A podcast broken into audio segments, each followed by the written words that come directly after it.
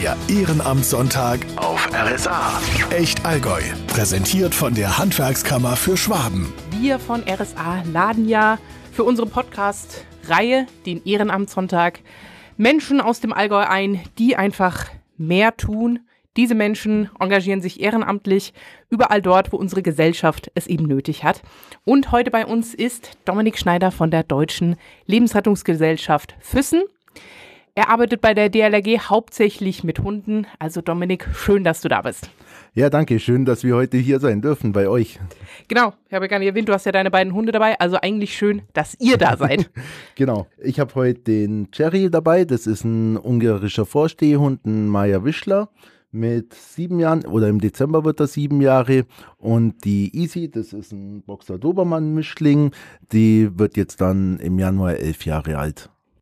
Genau, wie gerade schon erwähnt, du arbeitest äh, viel mit Hunden bei der DLRG. Meine erste Frage, wie oft wurdest du schon gebissen? Tatsächlich noch gar nicht. also so natürlich, wenn man mal mit den Hunden spielt, dann bleibt es nicht aus, dass sie einmal irgendwie ein bisschen packen oder so, aber da ist noch nie irgendwelche ernsthaften Verletzungen. Also beißen gibt es bei uns nicht. Ja, spielerisches Beißen ist ja anders. Ich kenne das von meinem Hund, die die kennt es gar nicht anders. Also die musste immer auf meinen Händen rumkauen, aber es hat auch, ist ja nun nie was passiert. Seit wann bist du denn ehrenamtlich bei der DLRG tätig? Oh, das ist eine gute Frage. Ich glaube, seit 1989 bin ich jetzt in der DLRG mit dabei. Da muss man ähm, mal ja, kurz rechnen. Genau. Also es sind so ein, zwei Tage, sage ich immer, wo ich jetzt schon mit dabei bin. Und die Hundearbeit machen wir jetzt seit sechs Jahren ungefähr. Also, also, über 20 Jahre bei der DLRG und mit den Hunden arbeitest du seit sechs Jahren. Über 30 Jahre bei der DLRG. Das stimmt natürlich, natürlich. Über 30 Jahre. Wow. Ja, Mathe. nicht, nicht meine Stärke, merkt man. Nein, meine auch nicht. Deswegen arbeite ich lieber mit den Hunden. Wie bist du zu der DLRG gekommen und äh, wie sind die Hunde denn dazu gekommen? Ja, also zur DLRG bin ich tatsächlich, äh, ja, das war ein Zufall. In Kaufbeuren gibt's immer einmal im Jahr die Stadtranderholung, wo vom Stadtjugendring ausgerichtet wird. Und da ist eben auch so ein kleiner Löschteich mit dabei, wo die Kinder halt dann auch baden können. Da war ich, glaube ich, so acht Jahre alt oder so. Und die DLRG macht da eigentlich seit seit ich denken kann, immer den Sanitätsdienst und macht den Wasserrettungsdienst an dem kleinen See. Und mir fanden, also die Rettungsschwimmer, wo da standen, die fand ich immer total toll. Und dann habe ich zu meiner Mutter gesagt, da will ich auch mitmachen. Und dann hat sie gesagt, naja, was will ich denn noch alles machen? Weil das hast du aufgehört, das hast du aufgehört und jetzt wieder was Neues. Und ja, wie gesagt, jetzt sind seit über 35 Jahren raus geworden. Wunderbar. Ja. Wie wirkt sich denn die Ehrenamtsarbeit auf deine Familie aus? Ja, das, also meine Frau ist auch bei der DLRG und wir machen das mit den Hunden eigentlich zusammen. Aber was wäre denn gewesen, wenn deine Frau jetzt ein Katzenmensch wäre? Naja, die, die Hunde gab es schon vor mir, von dem her gab es diese Frage gar nicht. Aber es hätte ja sein können, oder? Ja. Habt ihr auch andere Tiere, nicht nur Hunde? Nee, zwei Hunde reichen. Wie unterscheidet sich jetzt denn beispielsweise die Arbeit mit den Hunden bei der DLRG zu der Arbeit, zu der, sag ich mal, Standard Ehrenamtsarbeit? Weil das sind ja deine Hunde. Ist das quasi dann so ein 24-7 Ehrenamt? Ja, könnte man fast so sagen, wie du gerade richtig gesagt hast, die Hunde, das sind unsere Hunde, die leben auch bei uns zu Hause und Training ist eigentlich jeden Tag, also Training ist jetzt nicht nur, wenn wir irgendwo offiziell Training machen, dass wir mit den Hunden mit der DLRG unterwegs sind, sondern ja, eigentlich jedes Gassi machen ist Training. Inwiefern kommen die Hunde denn bei der DLRG zum Einsatz? Ja, also bei uns in der DLRG in Füssen hauptsächlich in dem Bereich der Wasserortung und im Bereich vom Mantrailing. Bei der Wasserortung ist es eben so, wenn jemand ertrunken ist, dann gehen wir mit den Hunden aufs Boot drauf. Dann ähm, wird der See mit verschiedenen Suchmustern abgefahren und anhand der Suchmuster können wir dann relativ genau sagen, wo die Taucher dann ins Wasser rein müssen. Also vor wenigen Wochen gab es ja den Ertrinkungsunfall am Bodensee, wo man den 93-Jährigen gesucht hat. Das war ungefähr eine Woche, bevor wir die Prüfung hatten, die erfolgreiche. Deswegen waren meine Hunde da nicht mit dabei, aber ich war als Bootsführer mit vor Ort. Und da war die DLRG Augsburg mit ihren Wasserortungshunden mit vor Ort. Und da haben wir auch maßgeblich dazu beigetragen, dass die Person einfach gefunden wurde jetzt im Nachgang. Und wie gesagt, die zweite Geschichte, das sind die Mentrailer, die äh, verfolgen in Individualgeruch. Die riechen zum Beispiel an deinem T-Shirt und die suchen dann nur dich und sind dann da auch in der Lage, dich aus einer Menschenmenge raus äh, anzuzeigen. Das sind dann meistens so Vermisste, die aus dem Altenheim weg sind oder auch teilweise Kinder, die dann einfach irgendwo mal von, da, von zu Hause ausbüchsen wollten. Also, weil du auch gerade schon erwähnt hast, dass ihr die Prüfung zu den Wasserortungshunden ja erst vor kurzem bestanden habt. Wie ist es überhaupt dazu gekommen? Also ihr kennt ja den Bereich, du kennst es ja von Augsburg erzählt. Hab, wie habt ihr euch darauf vorbereitet, auf diese Prüfung? Habt ihr dann auch für die Wasserortungsprüfung, habt ihr dann auf jeden Gassigang dann auch schon geübt, so in der Art, sag ich mal? Nee, das, das tatsächlich nicht. Also ähm, das ist dann schon noch ein bisschen spezieller, dieses Training. Also so dieses Gassi-Gehen-Training, das ist halt einfach Sitzplatz, Abrufbarkeit und sowas. Das wird da einfach immer wieder mit trainiert. Und ansonsten ist bei uns halt ganz viel Thema Bootfahren weil die Hunde müssen sich natürlich auch an das Bootfahren gewöhnen. Das schaukelt, das ist einfach, wir haben Aluboote, dieser Untergrund ist für die Hunde einfach auch immer wieder was anderes. Und das Schwierigste bei der Wasserortung für die Hunde ist einfach die Tatsache, äh, normalerweise der Hund kann ja das, was er riecht, hinterherlaufen. Das kann man vergleichen, wenn wir irgendwo hinwollen. Wir sehen einen Baum, an den wir hinlaufen wollen, dann laufen wir dahin, weil wir den Baum sehen. Und bei der Wasserortung ist einfach die Schwierigkeit, der Bootsführer und der Hundeführer entscheiden, wie das Boot gefahren wird. Das heißt, der Hund kommt immer wieder in diesen Geruch rein und kommt immer wieder aus diesem Geruch raus. Und das muss man den Hunde einfach beibringen, diesen Geruch immer wieder anzuzeigen. Und gerade am Anfang ist es dann oft so, dass die Hunde einfach sagen, nö, ich mache jetzt nichts mehr, weil ich habe es dir jetzt zehnmal gezeigt und du checkst es immer noch nicht. Gehen deine Hunde auch ins Wasser? Äh, ja, sind beides Wasserratten, also Wasser, auf dem Wasser, im Wasser. Hattest du dann beim äh, Training Probleme, dass die dann ständig ins Wasser einfach gesprungen sind? Nee, das haben wir denen von Anfang an beigebracht. Auf dem Boot ist auf dem Boot bleiben. Und wenn wir an Land sind und von Land aus ins Wasser gehen, dann funktioniert es. Also sie können auch beide vom Boot aus ins Wasser gehen. Das haben wir schon auch trainiert, aber das machen sie dann nur auf Kommando. Genau, der Cherry ist so ein kleiner Hampelmann, so ein Clown, der sitzt immer vorne am Boot und geht dann mit der Nase ganz, ganz, ganz weit nach unten. Und das Boot ist ungefähr 50 Zentimeter hoch und ja, da hat er schon ab und zu mal das Gleichgewicht verloren und dann liegt er halt wieder im Wasser. Das ist dann immer die Herausforderung für die Bootsführer, dass sie da halt wirklich sehr schnell reagieren müssen. Das kann ich mir vorstellen. Nee, ist auch mein Hund ist auch eine absolute Wasserratte, wenn es warm ist und die sieht nur auf 100 Meter Entfernung was, die rennt da, die rennt da rein und da kann ich auch nichts mehr machen. So wirklich. genau. Mit, mit dem Cherry machen wir auch ab und zu mal so ein bisschen ähm, Schwimmtraining. Wir haben eine spezielle äh, Weste für den Hund und der tut auch mit Frauchen regelmäßig trainieren, zum Ertrinkenden hinzuschwimmen und den dann auch zusammen mit dem Hund aus dem Wasser rauszuholen. Wenn du zusammen mit deiner Frau auf Einsätzen bist, habt ihr dann quasi, teilt ihr euch das auf, wer welchen Hund bekommt oder habt ihr sogar noch einen dritten Hund zu Hause oder? Ähm, ja, das werden wir jetzt dann sehen, wie es in der Zukunft ähm, sein wird, weil wir haben ja jetzt erst im Oktober die Prüfung bestanden und Einsätze hat man bis jetzt noch keine. Hattet ihr dann auch schon Man-Trailing-Einsätze mit den beiden? Äh, mit den beiden nicht. Also die beiden sind nicht im Man-Trailing, das sind andere Hunde bei uns. Ah, verstehe. Weil ihr habt ja auch erst vor ein paar Wochen habt ihr ja auch ein äh, Rettungshunde-Casting abgehalten. Wer hat denn da die Rolle von Dieter Bohlen übernommen? oh, an die Rolle hatten wir gar nicht gedacht. Also das, aber das ist ein guter Tipp fürs nächste Mal, da laden wir dich dann ein. ja, sehr gerne würde ich dann meinen, sozusagen meinen eigenen Hund da mitnehmen kann. Oder ich nehme die Rolle von Dieter Bohlen ein, aber da muss ich ja erstmal eingeführt werden. Das kriegen wir hin, das schaffen wir. Was war denn der Grund, warum ihr dieses Casting abgehalten habt? Ja, also aktuell sind, haben wir bei uns fünf Hunde und ja, ehrenamtliches Personal oder ehrenamtliche Leute braucht man einfach immer. Da kann man nicht genug haben. Es gibt genug Aufgaben. Wir haben uns jetzt in der DLRG Füssen letztes Jahr im April erst neu gegründet und von dem her, wir sind noch nicht so viele Leute und da können wir natürlich immer ehrenamtliche Mitstreiter brauchen. Ah, du meinst, die Rettungshundestaffel hat sich neu gegründet? Nee, generell, die DLRG Füssen. Ach so, genau, genau. okay. auch interessant, ja. äh, weil du erzählt hast, aber dass du ja schon über 30 Jahre dabei bist, deswegen aber bei, dann in Kaufbeuren. Genau, das war in Kaufbeuren. Und du und deine Frau wohnen in Füssen? Nee, in Sonthofen. ja, ganz komische Geschichte. Also, ihr wohnt in Sonthofen, du genau. hast in Kaufbeuren angefangen und jetzt habt ihr, also gemeinsam nehme ich mal mit anderen äh, Leuten, die DLRG in Füssen gegründet. Genau, richtig. Und dazu sind jetzt auch die ersten Wasserordnungshunde im Allgäu tatsächlich, ne? Genau, tatsächlich im ganzen Allgäu die ersten Wasserrettungshunde. Gibt es auch noch Plan, da mehrere da reinzukriegen? Ja, auf jeden Fall. Deswegen haben wir ja das Casting auch gemacht, um da auch wieder Nachwuchs zu generieren. Und ja, es sind ein paar Leute dabei gewesen.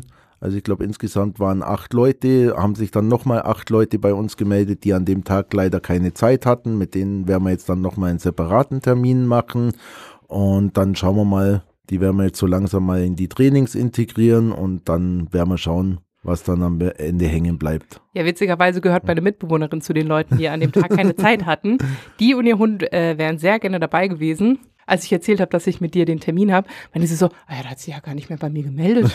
ja, da werde ich gleich mal die Bianca und die Franzi, die kümmern sich bei uns hauptsächlich um die Rettungshundestaffel, werde ich gleich mal mit denen telefonieren. Und die werden dann zu quasi Man-Trailing-Hunden erstmal oder in beides quasi ausgebildet? Ja, das werden wir mal schauen, wo die Hunde dann mehr geeignet sind. Also normalerweise fangen wir halt entweder mit dem Mentrailing oder der Wasserortung an und wer möchte, kann dann natürlich danach auch gerne noch eine andere Sparte machen oder wenn man einfach mehr, merkt, äh, es passt nicht für den Hund, dass man dann auch schaut, dass man dann die Sparte eventuell wechselt. Was sind denn die Voraussetzungen für solche Rettungshunde? Also ich sag jetzt mal Bezug auf Alter und auch Größe, das wäre das Erste, was mir jetzt auffällt. Ja, also die sollten natürlich, also muss man jetzt unterscheiden, im Mentrailing, ja, wobei eigentlich, eigentlich spielt die Größe gar nicht so eine Rolle. Ähm, Fitness ist ein wichtiger Punkt, weil gerade beim Mentrailing, da kann es halt mal sein, dass die Hunde zwei, drei Kilometer laufen müssen und da, wenn halt einfach keine Fitness da ist, wird es schwierig. Das kann aber ein kleiner Hund, ein Dackel kann das genauso wie ein Labrador.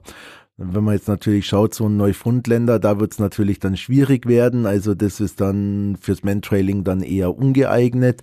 Bei der Wasserortung ist es eigentlich auch relativ egal, wie groß diese Hunde sind. Was halt wichtig ist, dass es langschnauzige Hunde sind, weil je länger die Schnauze vom Hund, umso mehr Riechzellen hat er und somit tut er sich halt beim Riechen entsprechend leichter. Und auch was Alter angeht, angenommen, du hast jetzt hier einen zwölfjährigen Hund, der ist noch relativ fit, könnte der auch noch Rettungshund werden? Ja, ich denke, da muss man halt einfach mal den Hund dann gesamtheitlich betrachten. Ähm, wie ist einfach die generelle Verfassung? Wenn man jetzt einfach mal schaut, die Rassehunde, da ist meistens ja, 12, 13, 14 ist da halt schon sehr, sehr alt. Wenn man dann die Mischlinge anschauen, die dann teilweise 17, 18 werden, da wäre es dann schon zu überlegen, ob man da noch irgendwo mit einsteigt. Es hängt ja auch ganz viel davon ab, wie Hund und Mensch zusammenarbeiten. Was ist denn da das Wichtigste? Ja, wie du schon gesagt hast, dass sie eben zusammenarbeiten können, dass einfach eine Bindung da ist und dass der Hundeführer halt auch seinen Hund lesen kann.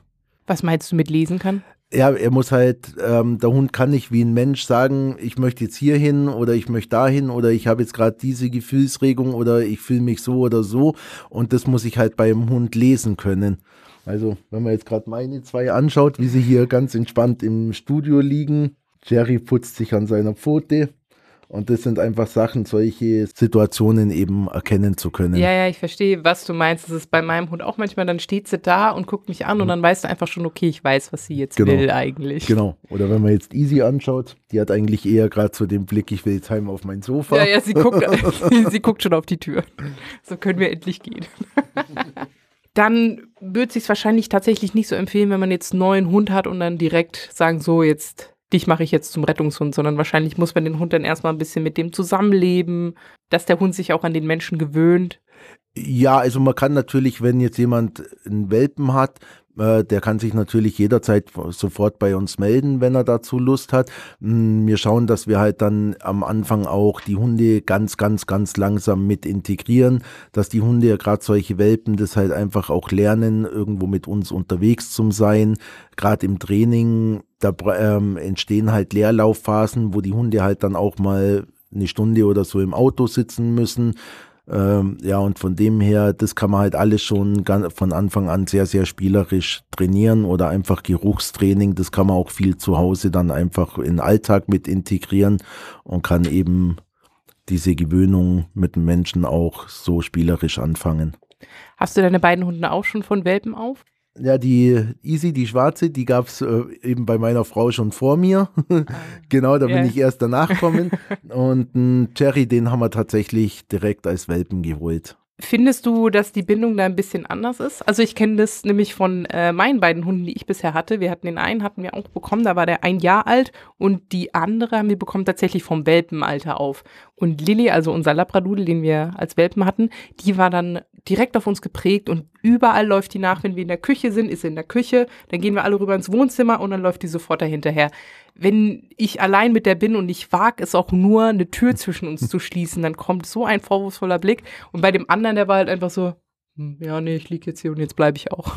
Naja, tatsächlich nicht mal. Also Easy ist eher so, die ist eher so ein bisschen auf mich fixiert komischerweise. Und äh, Cherry ist eigentlich eher so auf Bianca fixiert. Ah, okay. ja. Dann könnt ihr euch das da ja eigentlich ganz gut teilen, aber interessanterweise, ne? Weil du hast ja gesagt, du bist ja nach Easy gekommen, genau, sozusagen. Richtig. naja, da hat vom ersten Tag die Harmonie gestimmt. War deine Frau ein bisschen beleidigt? Nein. Wäre ich vielleicht. Wenn ich mir denke, es ist mein Hund und dann kommt da einfach so ein Mann daher und ist jetzt der Liebling. Okay. Nein, das war ja nicht von Anfang an. Also wir haben uns auch am Anfang erstmal ein bisschen beschnuppert. Nein, nein, okay. Wie sieht denn eigentlich so ein typischer Einsatz bei der äh, DLRG aus? Ja, also mit den, mit den Hunden ist es einfach so, dass man, äh, wir haben diese Notfallpiepser mit dabei, wo man einfach kennt und die über die werden wir dann einfach alarmiert. Und ja, natürlich bei den Hunden ist es nicht so, den, da muss man halt einfach auch immer ein bisschen schauen. Also das ist jetzt nicht so, dass man sagen können, Melder geht und ab ins Auto und los. Also da ist immer ein bisschen mehr Vorlauf mit dabei, weil wenn die Hunde jetzt einfach irgendwo geschlafen haben oder so, man muss trotzdem erstmal irgendwo mit denen eine Runde rausgehen. Die müssen sich einfach erst noch irgendwo mal pinkeln, bevor wir uns dann ins Auto hocken und losfahren. Ähm, wir haben die Hunde nicht den ganzen Tag bei uns, also tagsüber, wenn wir beim Arbeiten sind, sind sie dann auch zu Hause, genießen dann ihre Ruhe und sind wahrscheinlich froh, dass die Alten mal weg sind. genau.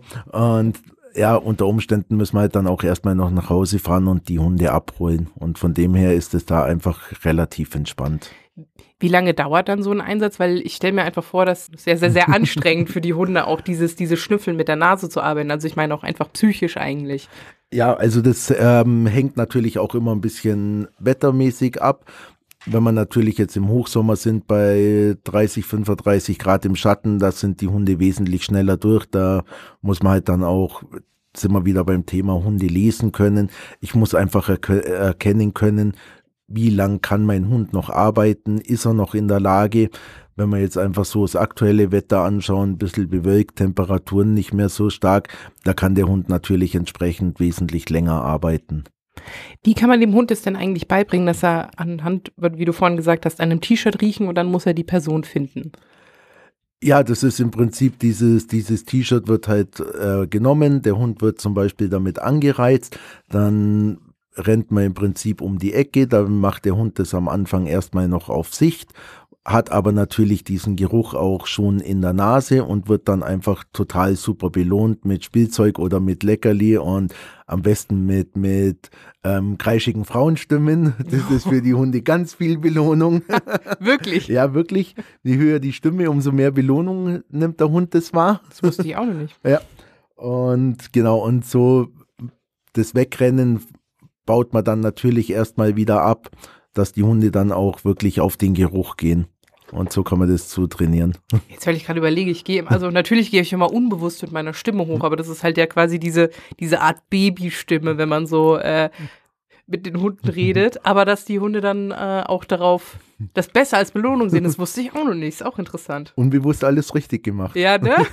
genau, und wenn man mit dem Hund schimpft, dann geht eher die dunkle Stimme. Stimmt, da geht man mit der Stimme genau. runter, aber das muss ja auch autoritär dann sein. Genau, das richtig. muss der Hund ja kapieren. Was rätst du den anderen Menschen, die jetzt mit dem Gedanken spielen, auch ein Ehrenamt zu übernehmen oder halt eben gerade damit anfangen? Machen, dranbleiben und einfach die, diese Freude in einer Gemeinschaft kennenlernen, also egal bei welcher Hilfsorganisation das ist oder in welchem Verein das ist. Ehrenamt kostet natürlich viel Zeit, wenn man es machen möchte, ja, aber es gibt einem auch einfach immens viel zurück. Inwiefern denn?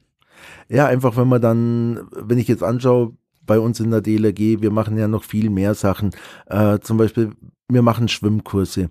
Wenn dann am Ende vom Schwimmkurs da einfach die Kinder dran stehen, wenn man denen einfach das Seepferdchenabzeichen überreichen kann, weil sie es einfach wirklich irgendwo geschafft haben, äh, wenn man einfach irgendwo einen Tag Wachdienst gemacht hat am See und es ist einfach nichts passiert, man hat aber trotzdem irgendwie in einer tollen Gemeinschaft Spaß gehabt, man sitzt am Ende danach noch zusammen, grillt, ähm, lässt den Tag irgendwo ausklingen, äh, das sind alles so Sachen, ja, das ist einfach, klar, wenn man dann dann wirklich mal ein Menschenleben gerettet hat, ja, das ist ein Gefühl, das kann man einfach nicht beschreiben. Glaube ich. Was ist denn, äh, weil du jetzt davon sprichst, was ist denn deine Geschichte, die dir am meisten im Gedächtnis geblieben ist? Ja, das, ich habe schon so viel in der DLRG erlebt, das ist echt eine ganz gute Frage.